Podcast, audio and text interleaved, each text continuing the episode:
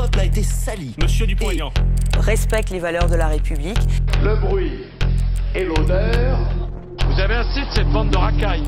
Refaire nation. Enfin, vous en...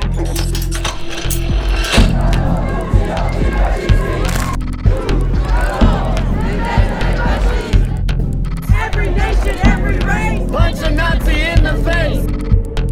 La justice contre l'extrême droite, elle se fera dans la rue. Sabotage.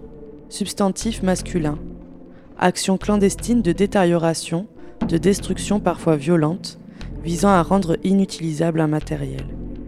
Il s'agit d'une manœuvre ayant pour but la désorganisation et l'échec d'un projet. Vous écoutez Sabotage, le podcast écrit et produit par la Clameur qui décrypte la machine de l'extrême droite. Abonnez-vous à ce flux pour ne pas rater le prochain épisode.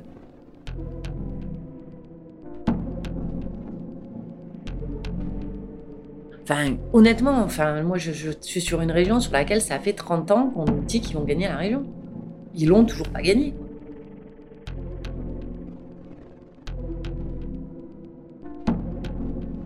Donc clairement, voter pour l'extrême droite, c'est voter pour son ennemi de classe. L'usine délocalisée en Pologne doit fermer en juin 2018. Aujourd'hui, le symbole de cette mondialisation odieuse, on va mettre en place tous les moyens pour que ça ne ferme pas. Parmi les salariés, nombreux disent avoir prévu de voter pour la candidate d'extrême droite. Beaucoup d'autres évoquent le vote blanc.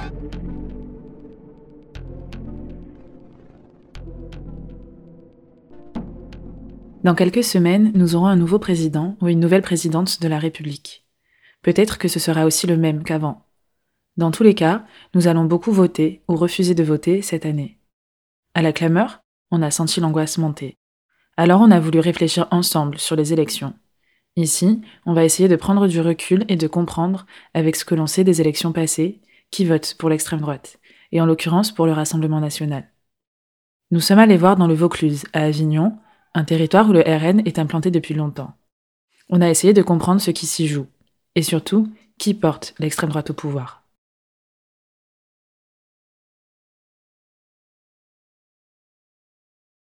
Pourquoi vous défilez pas dans la rue avec les syndicats Ah mais beaucoup de nos électeurs y sont, par définition. Mais vos dirigeants, vous Ah non, mais nous, c'est l'action syndicale. On ne mélange pas l'action politique et l'action syndicale. Mais il est évident que le Front étant le premier parti ouvrier, salarié euh, de France, il y a beaucoup de nos électeurs, forcément, qui sont dans la rue. Florian Philippot, à propos des manifestations contre la loi travail de 2016. À l'époque, il était vice-président du Front National. Pourquoi l'extrême droite revendique une telle place dans le cœur des classes populaires françaises? On sent bien qu'il y a une arnaque quelque part.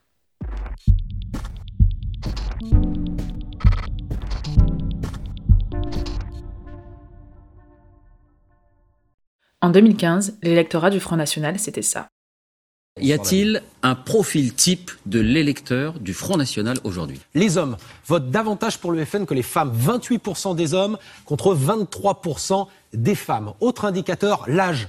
Le Front National recueille près de 29% des voix des plus jeunes, les 18-35 ans, mais seulement 18% des plus de 60 ans. Et est-ce que l'électeur du Front National a aussi un profil professionnel marqué? Oui, il y en a un, notamment déjà en matière de diplôme. Ceux qui ont un niveau inférieur ou égal au bac, 30% d'entre eux se tournent vers le parti de Marine Le Pen, contre seulement 16% des titulaires d'un bac plus 3. Pour ce qui est des professions, regardez, eh bien, le Front National réussit à capter près de 43% du vote des ouvriers, 35% de celui des employés, seulement 15% de celui des cadres.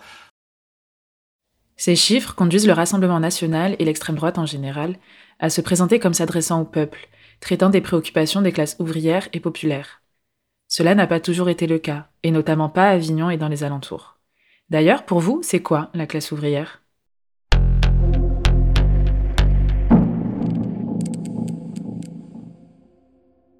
La définition d'un ouvrier, c'est quelqu'un qui travaille dans la chaîne de production industrielle.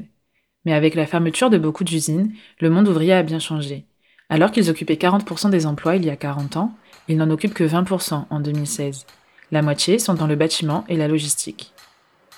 Les classes populaires aujourd'hui, ce ne sont pas que les ouvriers. Pour l'Observatoire des inégalités, un organisme indépendant, on en fait partie quand on gagne moins de 1300 euros par mois pour une personne seule. Les classes populaires regroupent donc les travailleurs et les travailleuses pauvres, les salariés, les chômeurs et les chômeuses, les étudiants et les étudiantes. On peut distinguer deux grandes tendances dans ce vote que l'on dit ouvrier. Les ouvriers et les ouvrières de gauche, socialistes ou communistes, et les ouvriers et les ouvrières de droite, catholiques ou conservateurs. En regardant les résultats des législatives depuis les années 1970, on peut voir que le vote ouvrier a grandement évolué. En 1981, 70% des ouvriers et des ouvrières ont voté à gauche. Puis cette part chute assez nettement après les années de gouvernement socialiste, pour finir aux alentours de 40%. Les présidences de François Mitterrand, qui était socialiste, ont probablement déçu son électorat ouvrier. La classe ouvrière est également victime du recul industriel de la France et les fortes solidarités ouvrières se réduisent. Florent Gougou, maître de conférence à Sciences Po Grenoble, écrit Le vote en faveur du Front National, bien qu'il soit sensible dans certains milieux ouvriers communistes ou socialistes, est prioritairement le fait de milieux ouvriers de droite qui se sont vraisemblablement radicalisés face aux nouveaux enjeux apparus entre 1981 et 1984, au premier rang desquels l'immigration. En revanche, la montée de l'abstentionnisme est caractéristique des milieux de gauche, surtout communistes, et répond au déclin du vote de gauche.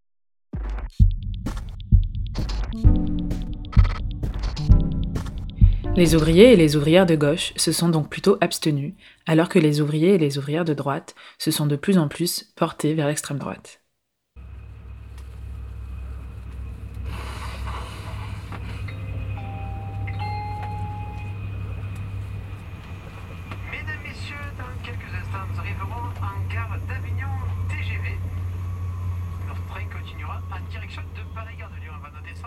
Christelle Marchand-Lagier est maîtresse de conférences en sciences politiques à l'Université d'Avignon. Elle étudie notamment le vote Front National dans sa région. Euh, alors, il y a des difficultés, c'est-à-dire que c'est déjà c'est un, des électorats qui est le plus, qui est le plus volatile, c'est-à-dire c'est très difficile d'identifier, on va dire, un stock d'électeurs et d'électrices qui voteraient toujours pour euh, le Front National, euh, parce que c'est un électorat qui est très mouvant et la, la, fidélisation de cet électorat pose, pose de vraies questions. Euh, en fait, ce qu'il faut comprendre, c'est que les classes populaires se mobilisent peu, et quand elles se mobilisent, elles vont se mobiliser peut-être un petit peu plus en faveur du Rassemblement national. D'accord? Mais vous voyez qu'on parle sur des choses très, très. Et moi, pour avoir travaillé un petit peu sur les femmes, euh, on sait que les jeunes femmes, euh, voilà, autour de 30 ans, euh, sont celles qui, effectivement, plus elles sont dans des situations compliquées, en situations très difficiles, mais qui sont quand même, elles travaillent, hein, ou elles cumulent plusieurs travails, ou elles sont en famille monoparentale, ou elles assument seules la charge d'une famille, etc. Elles vont avoir tendanciellement euh, elles, vont, voter tendanciellement plus pour Marine Le Pen. Voilà, ça c'est des, analyses qu'on a. Mais, en fait, ce qu'il faut comprendre, c'est que ce sont quand même les catégories qui se mobilisent le moins. Donc c'est pour ça que la marge de progression est très très faible. Donc après, quand on dit oui, il y a 30% des ouvriers qui ont voté pour Marine Le Pen, ok, mais il y a, combien d'ouvriers qui se sont déplacés sur, euh, sur ce scrutin-là? Et quand nous, on fait des enquêtes à la sortie des bureaux de vote, on voit que la part des ouvriers dont nous répondons, elle est infime.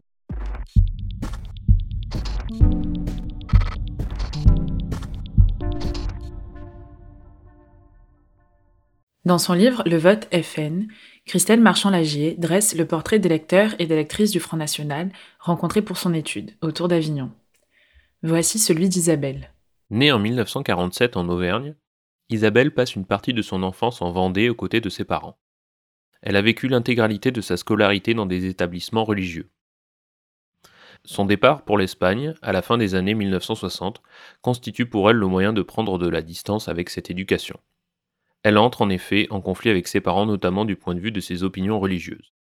Sa mère est alors assistante sociale et son père, ingénieur chimiste, mais possède également le titre de baron. Titulaire d'un doc de français, Isabelle est également diplômée de l'université de Malaga en espagnol et anglais. Elle rencontre son futur mari d'origine britannique en Espagne et le suit en Angleterre. Elle obtient alors le diplôme de l'Institut de l'exportation en formation continue et exerce successivement les professions de professeur de français pour des élèves de troisième et d'interprète. Son conjoint, directeur commercial des achats pour une grande entreprise d'emballage, l'épouse en 1975. Elle a alors 28 ans. Il exerce cette profession pendant seulement deux ans et enchaîne ensuite de longues périodes de chômage. Isabelle assure alors la survie financière du ménage, auquel s'ajoutent deux enfants à partir de 1978 et 1979. En 1980, la situation professionnelle de son époux n'évoluant pas, Isabelle décide de divorcer.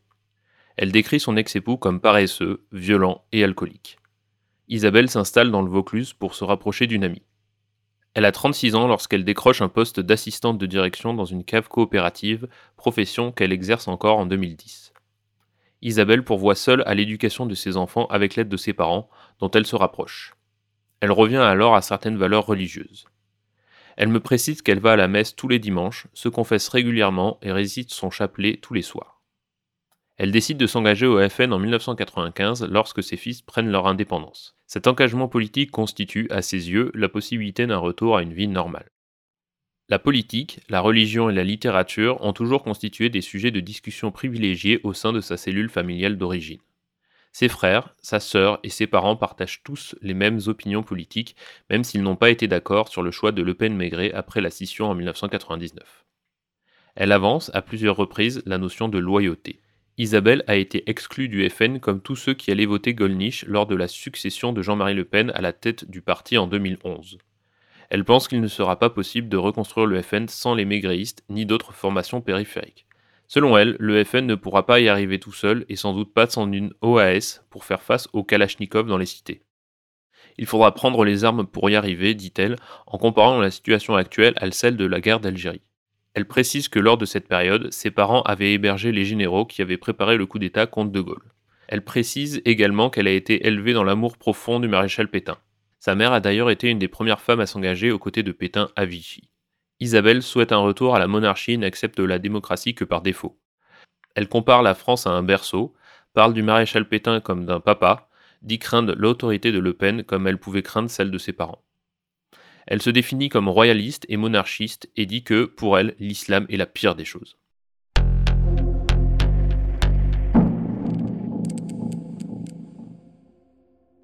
Alors que l'électorat ouvrier, on sait que c'est un électorat qui est fortement abstentionniste. Donc effectivement, ponctuellement, on peut avoir hein, des gens issus des classes populaires et des classes populaires défavorisées qui viennent voter pour le Rassemblement national. Sans doute parce qu'il est le parti qui les démobilise le moins. Voilà. Je dirais pas qu'il est le parti qui les attire le plus, mais il est peut-être le parti qui les démobilise le moins. C'est-à-dire que, bah oui, sur un, un scrutin fortement mobilisateur comme la présidentielle, voilà, ces fractions-là qui votent peu, peuvent venir se rajouter à l'électorat du Front National. Mais c'est un électorat qui vient de la droite, hein, de toute façon, qui correspond à cette frange dure de la droite. Par exemple, au premier tour de la présidentielle de 2017, il y a eu 29% des ouvriers et des ouvrières inscrits qui se sont abstenus, 26% qui ont voté RN, 17% France Insoumise et 11% En Marche. Le premier parti est bien l'abstention. Après, au fur et à mesure de l'histoire de ce parti, les soutiens se sont transformés. C'est-à-dire, c'est un parti qui a aussi euh, euh, modifié ses propositions programmatiques et qui fait que vous avez euh, eu des électorats plutôt droitiers qui se sont rapprochés. Puis après, on a parlé de gaucho-lepénisme en disant que voilà, les, anciens votants du, PC ou ouvriers votaient davantage pour le, le Rassemblement national. Tout ça, c'est des mouvements qu'on a identifiés en accordant toujours beaucoup de, je trouve beaucoup d'importance à ce que le, le Front national mettait dans le débat. C'est-à-dire à partir du moment où il allait vers des propositions plus à droite, on, il attire des gens plus de droite, puis des propositions plus à gauche, il attire des gens plus, de gauche. Mais en fait, sans vraiment questionner l'homogénéité de cet électorat. Et ça pose problème. Par ailleurs, il faut rappeler qu'en France, on ne peut voter que si l'on a la nationalité française. Cela signifie que toutes les personnes étrangères qui ont une autre nationalité que française, même si elles ont des titres de séjour, ne peuvent voter à aucune élection. Nombre d'entre elles composent les classes populaires et sont invisibilisées, lorsqu'on parle des préférences politiques des classes populaires.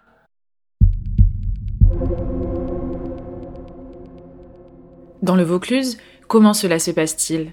Qui a porté l'extrême droite au pouvoir? Oui, là-bas peut-être. Oui. Il fait pas si chaud que ça. Le soleil est pas mal, mais. Oui, sinon c'est vrai. Thierry Juni, délégué syndical de Solidaire 84, nous dresse un tableau précis de l'état de l'extrême droite dans son département.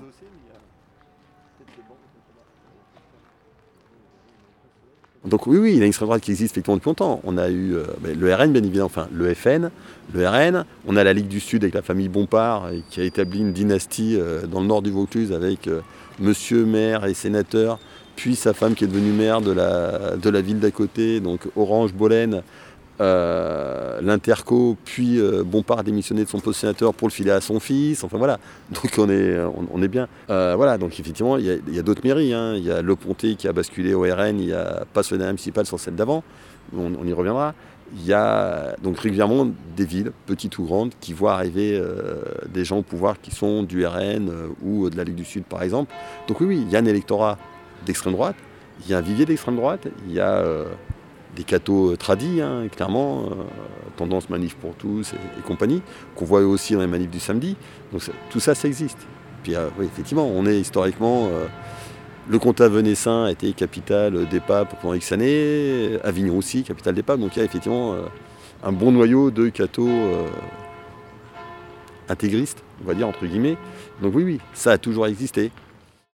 Moi, je peux parler vraiment des électorats du Sud sur lesquels j'ai travaillé on n'est pas sur ce profil euh, très populaire, euh, très ouvrier, en fait, euh, qu'on a tendance à, présenter comme étant voilà, l'électeur type du, Front National. on est plutôt sur un électorat droitier, voilà, plutôt des franges de la droite qui ont pris l'habitude d'élection en élection de voter pour. Pour, pour, ce parti, qui sont plutôt des gens actifs, des gens qui travaillent, salariés, qui souvent payent des impôts, qui en ont marre de payer pour les autres, qui ont l'impression qu'il y a un système de redistribution qui ne se fait pas à leur profit, et qui trouvent dans ce vote-là euh, l'expression de la vraie droite. Voilà, c'est des choses qui sont revenues en entretien. C'est oui, la, vraie droite, finalement, ça serait euh, euh, le, Front National. Mais c'est des gens qui voteraient à droite si, si la droite arrivait à satisfaire leurs leur, leur, leur revendications.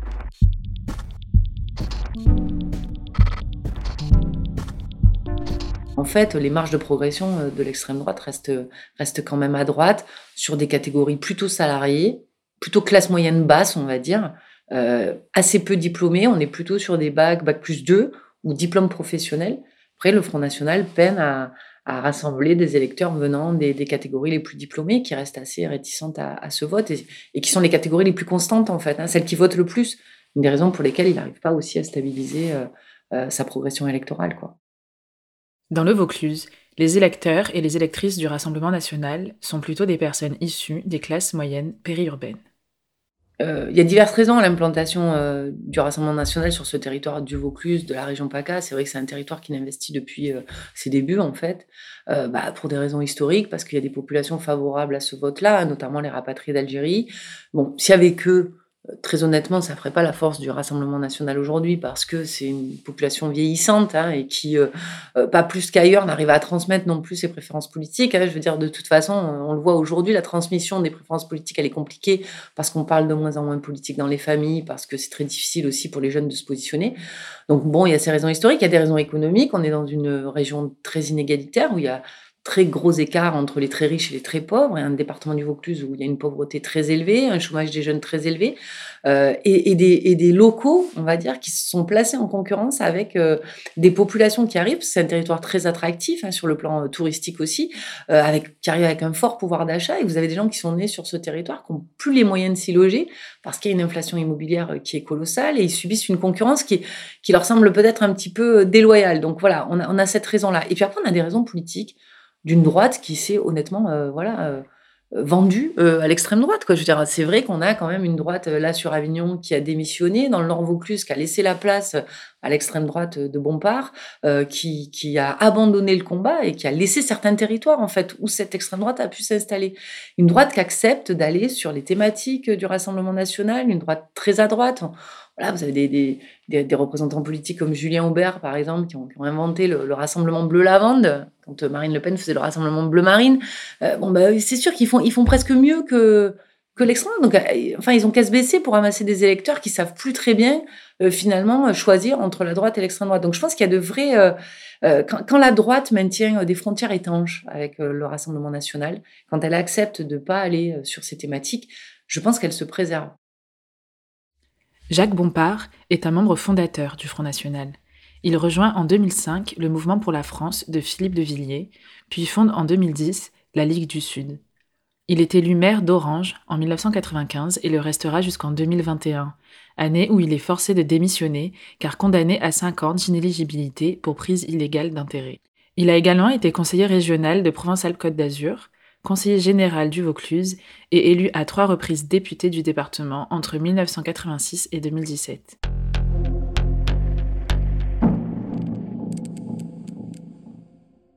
À Marseille, une étude coordonnée par Joël Gombin montre que dans les 14e et 15e arrondissements, correspondant à ce qu'on appelle les quartiers nord, le maire d'arrondissement RN Stéphane Ravier a été porté au pouvoir par les bureaux de vote correspondant au noyau villageois.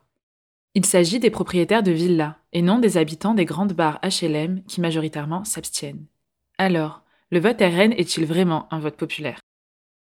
Quand vous avez un élu du Front National comme Stéphane Ravier à, Marseille, qui est implanté sur le terrain depuis 25-30 ans maintenant, qui effectivement fait, a fait le boulot de tous les élus en fait locaux. Bah oui, il a sa clientèle électorale, mais comme Bompard dans le Nord Vaucluse, comme et il réactive ses soutiens d'élection en élection, comme il est bichonne euh, et que de toute façon euh, les autres partis s'abstiennent de plus en plus parce que euh, c'est des personnes qu'on ne prend pas en considération, dont on ne s'occupe pas. Effectivement, elles s'abstiennent, donc il arrive à conserver un socle électoral qui lui permet d'être réélu et surtout de visibiliser de force corps pour le pour le, le, Front National, mais en pourcentage des suffrages exprimés. Si vous ramenez ça au pourcentage des inscrits, on se rend compte que c'est à peu près toujours le même volet de gens qui effectivement euh, euh, votent pour, euh, pour ces élus-là qui sont très implantés. Voilà. Mais est-ce que c'est vraiment parce qu'il est du Rassemblement national ou c'est parce qu'il a fait un travail d'implantation de longue date sur ce terrain, comme Steve Riwa à Hénin Beaumont, comme Jacques Bompard à Orange, comme voilà, c'est des notables locaux, hein. ils sont là, ils font de la politique comme les autres, quoi, comme les autres représentants de partis.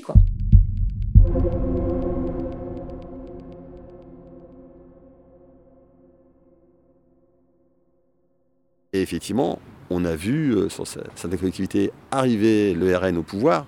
Euh, le cas du Pontet, par exemple, première décision de monsieur le maire du Pontet, euh, ça a été de supprimer les primes des agents, sous prétexte qu'il n'y avait pas de délibération antérieure pour les justifier. Au lieu de repasser une délibération pour les pérenniser, les sécuriser, ce monsieur a dit mais Moi, je supprime tout.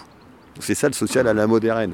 on a eu, dernier exemple en, date, hein, par exemple, à l'interco de la COV, c'est-à-dire l'interco autour de Carpentras.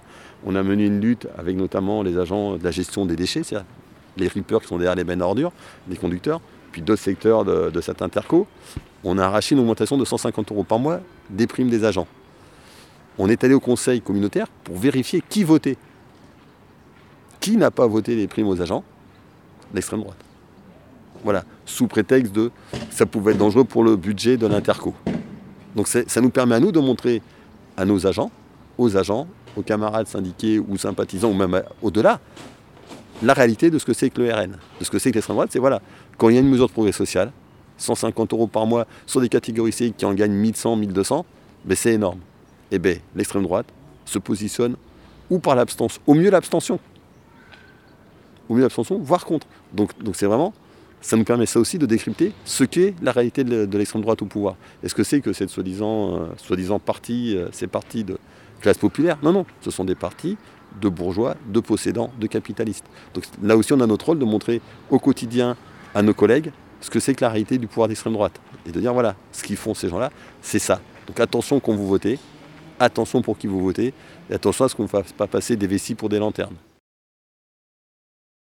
Oui, puis un imaginaire autour euh, des classes populaires, euh, classes dangereuses, hein, c'est-à-dire celles qu'on n'arrive pas à maîtriser, euh, qui sont pas très rationnelles, qui votent pour, des formations problématiques. Voilà, il y a toujours C'est tellement plus facile de se dire que finalement, les gens qui votent pour le Front National, c'est les gens qui votent mal plutôt que d'essayer de comprendre ce vote et d'analyser en fait qu'est-ce qu'il traduit en termes de vie de politique aussi. Voilà, moi je pense qu'il y a une difficulté à appréhender les classes populaires. Et ce qui est sûr, c'est que, euh, enfin, je sais pas si vous connaissez les, travaux d'Olivier Schwartz hein, sur la, conscience triangulaire, mais en fait, les classes populaires aujourd'hui, elles sont partagées en trois, c'est-à-dire avec euh, une catégorie intermédiaire qui regarde en haut et qui en fait se dit, bah, de toute façon, ces catégories-là, elles sont très supérieures à moi. Et ça sert à rien d'aller lutter contre celles-là parce que de toute façon, elles sont euh, elles sont inatteignables. Et puis les catégories en dessous qui sont celles vers lesquelles on veut absolument pas tomber. Et en fait, c'est dans cette catégorie intermédiaire, effectivement, que le Front National peut venir rassembler des gens qui, à un moment donné, veulent se préserver des catégories les plus démunies. Et surtout ne pas se retrouver en situation d'assistanat social et veulent se démarquer, en fait, de ces catégories qui profiteraient des allocations, qui, etc. Voilà. Donc, on est vraiment sur cette frange-là. Mais encore une fois, dans cette frange-là, les électeurs qui se mobilisent et ils sont euh, parmi euh, ceux qui se mobilisent le moins. Voilà, donc, euh, vous voyez, il faut être très prudent dans ce qu'on dit parce que c'est vrai que donc dire le vote FN est un vote populaire, non, non, c'est pas un vote populaire. effectivement, c'est un vote très hétérogène. Et vous avez des catégories supérieures très idéologues qui vont voter pour, pour le Rassemblement national. Et puis, vous avez effectivement, oui, des catégories populaires, mais qui, ne se fondent pas toutes dans le Rassemblement national, ça c'est sûr. Et la gauche a un travail à faire là-dessus. hein. Elle a abandonné les classes populaires, et dès qu'elle les remobilise, dès qu'elle essaye de effectivement aller vers elle, comme euh, Mélenchon a pu le faire lors de la présidentielle, les quartiers populaires à Avignon, quand ils se sont mobilisés, ils se sont mobilisés en faveur de la France insoumise, pas de Marine Le Pen. hein. Voilà, c'est le pouvoir d'extrême droite est un pouvoir à la solde du capital, du grand capital, des patrons, de- des riches, de ceux qui sont déjà au pouvoir. Et c'est juste un phénomène qui l'aggrave, qui aggrave la, mainmise de, ces classes euh, dominantes et possédantes. Donc clairement, voter pour l'extrême droite, c'est voter pour son, ennemi de classe. Donc il faut, clairement déconstruire cette, idée, cette fausse idée que l'extrême droite est un... Ce ce sont des partis euh, populaires, des partis d'ouvriers et d'ouvrières, ce que l'on veut. Non, non, ce sont des partis de possédants. Parce qu'on voit bien hein, qui est à la tête de ces partis. C'est jamais des gens issus des banlieues ou, euh, ou des classes populaires. Ce sont même des possédants qui créent des dynasties. hein. Alors non, le Rassemblement national et l'extrême droite en général ne représentent pas les classes populaires. Ce podcast ouvre une série longue qui décortiquera l'extrême droite et ses rouages. Il a été produit par la Clameur Podcast Social Club, avec à l'écriture Louise Billan, à la réalisation et au montage Sarah Baquet et Benjamin Bressolette, à la coordination Fanny Cohen-Moreau et Pauline Moskowski-Wargli. Marie-Lou HV a assuré l'habillage musical et le mixage. Pour ne pas rater le prochain épisode, abonnez-vous à notre podcast sur votre service de stream préféré et suivez notre actualité sur l'Instagram de la Clameur, at laclameurpsc. À bientôt!